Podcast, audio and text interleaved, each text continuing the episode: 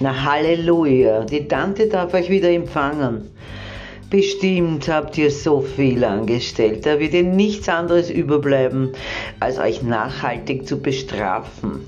Die harte Hand ist ausgeruht, alle Instrumente sind penibelst geputzt und bereitgelegt, also nehmt eure verdiente Strafe entgegen, der Arsch wird ordentlich ausgehaut.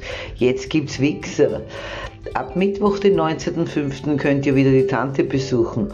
Aber auf jeden Fall vorher mit Nummer anrufen. Die Tante freut sich schon. Und nicht auf die drei Gs vergessen. Gs. Geimpft, getestet oder genesen. Und eins vorweg, ich glaube euch, ganz ohne Registrierung. Halleluja, Auntie may see you again. I'm sure you've done so much, there's nothing left for her to do but to punish yourself permanently. The hot hand has rested, all instruments are meticulously cleaned and laid out, so take your deserved punishment. Your butt will be spanked. From Wednesday, the 19th of May, you can visit your aunt again, but definitely call before with your number. Auntie is looking forward to it.